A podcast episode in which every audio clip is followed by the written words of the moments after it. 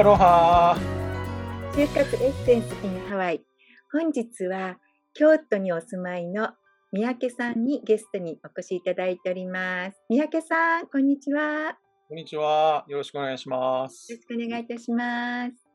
あのではまず三宅さんの自己紹介をお願いいたします。はい皆さんこんにちは。えー、京都で和装の花嫁衣装、白むくとか打ち掛けを制作しております、三宅と申します。かれこれ36年ぐらい職人をずっとしてきています。はい、ありがとうございます。三宅さんのですね、写真などをですね、はい、作られた、伝統工芸士ですよね。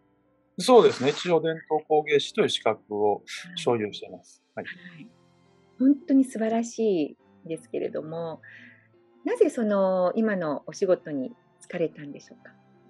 もともとあの私の両親も着物を作るっていう職人をしてまして、でまあ、幼い頃からずっと、まあ、職人の家に育ったっていうのもあるんですけど、子供の頃からまあ絵を描いたり、物を作るってことはもともと好きだったんです。でもあの小さい頃は全然親の後を継ぐとか、着物の仕事をするっていうのは全然全く思ってなくてですね、高校生の3年生の卒業する、本当にちょっと前まで受験勉強して大学進学するつもりでいたんですけど、突然、あの、親の後を継ぎたいって思って、受験勉強してたにもかかわらず、受験をやめて、あの、高校卒業と同時に着物職人の道に入ったっていう感じです。その突然っていうのは何かあったんですか、いや、もう勉強がこのままずっと続けていく意味ってあるのかなって思ったんですね。そんなにそもそも好きじゃないし、勉強して大学入って何するのかなと。普通にサラリーマンをして、って考えたときに、なんか面白くないなと。向いてるのかなとか、と思ったんですね。で、まあ、目の前にその職人という、まあ、お手本というか道があったので、で突然、そっち、本当に突然ですね、その仕事をしていきたいって思って、まあ、親にそのことを、まあ、相談というか告げたんですけど、後継ぐし、あの仕事をしたい、どうしたらいいっていうふうに。はい。そしたら、その時のご両親のお返事はどんな感じでしたか？びっくりしてましたね。でも、父は喜んでたと思いますね。嬉しいというようなあの表現はしてなかったと思うんですけど、後からまあ、継いでくれてよかった、嬉しいっていうのは、だいぶしてから聞きましたけど。三宅さんの息子さんも同じ職としてね、はい、そうですね。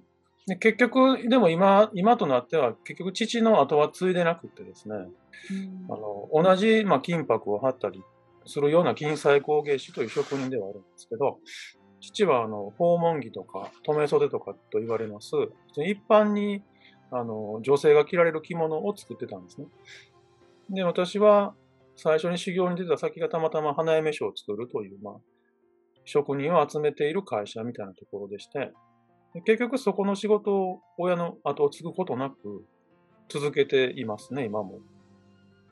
はい、そうなんですね。今の、はい、三宅さんのやりがいっていうのをいつ感じられますか？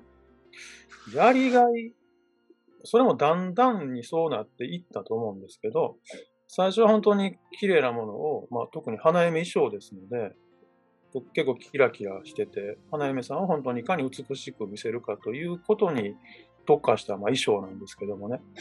それのまいろんな工程があって、その工程ができるようになるとやっぱりで満足感というか、嬉しいというか、っていう気持ちになるんですけど、今はこう全体をこう作っているので、やっぱり、なんでしょう、出来上がって、仕立て上がってきて、完成品見た時とかですかね。はい、本当に素晴らしいですよね。あの特に赤い打ち掛け、あの鮮やかで、あはい、はい、見せていただいた写真の中ですごく印象に残ってます。ああ、うん、ありがとうございます。それでは、あの、三宅さんの座右の銘を教えていただけますか？座右の銘はですね、いくつかあるんですよ。はい。いくつかありまして、いくつか言っていいですか？はい、どうぞ。まず本当、初心を忘れるべからずなんですよ。はい。あの、どうしても慣れてくると、最初のその、初めてできた時の感動とかですね、うんこう初々しさとかうんがなくなっていくと思うんですよ、人間って。それを絶対に僕は忘れてはいけないなとずーっと思ってますね。うんと、もう一つだけあって、それ僕遊び心っていうことが大好きなんですよ。ああ、はい、その頃。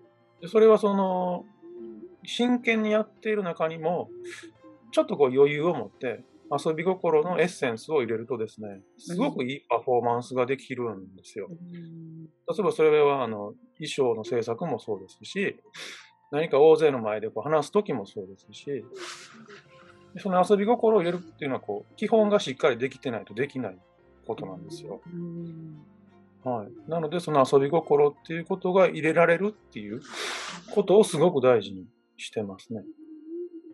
そうなんですね。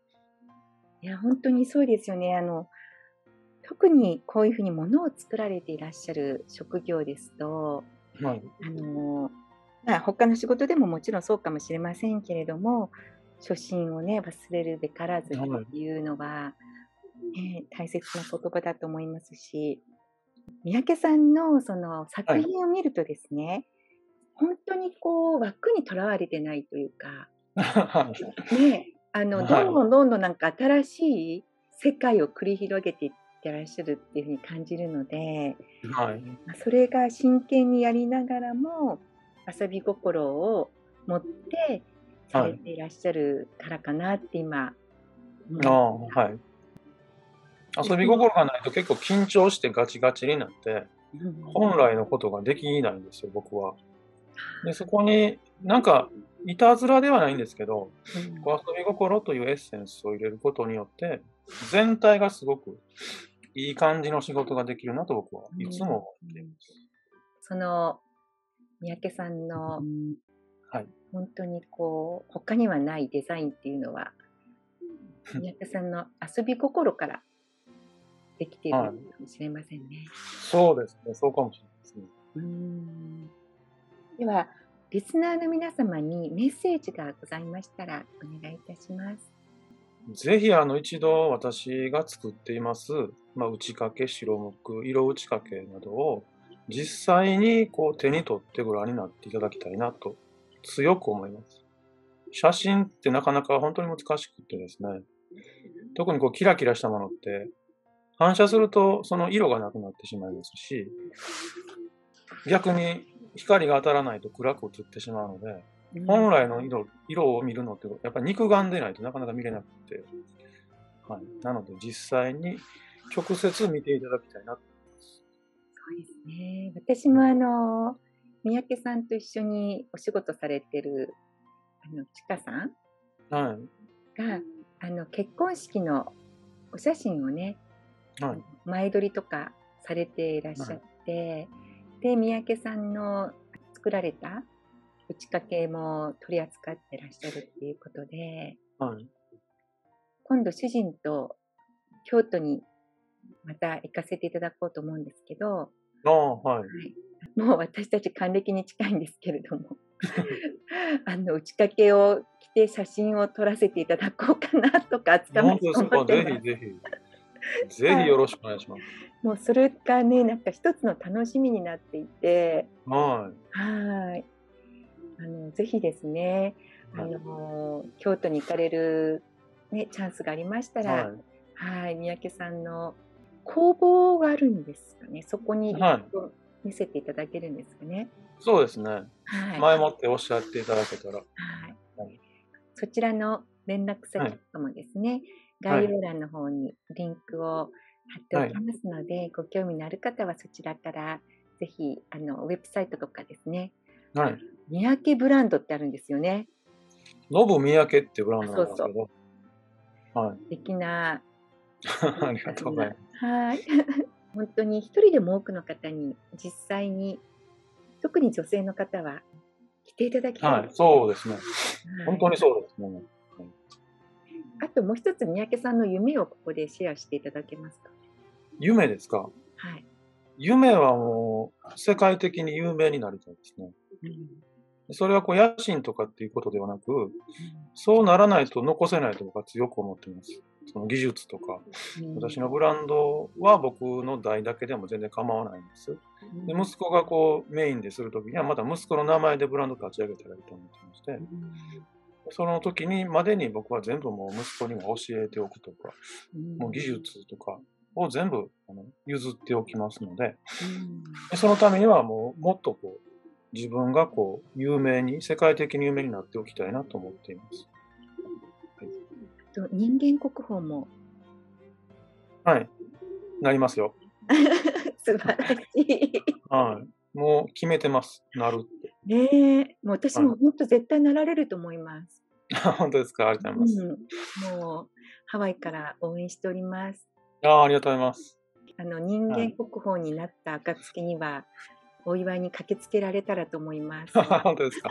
楽しみにしてます。ありがとうございます。はい。はい。それではあの本日お忙しいところお時間をいただきましてありがとうございました。いえこちらこそ。はい。ではこの次ですね。ぜひ、はい、京都でリアルでお会いできればと思っております。ぜひお会いしたいです。はい。でははいその日までアフリホー。アフリホー。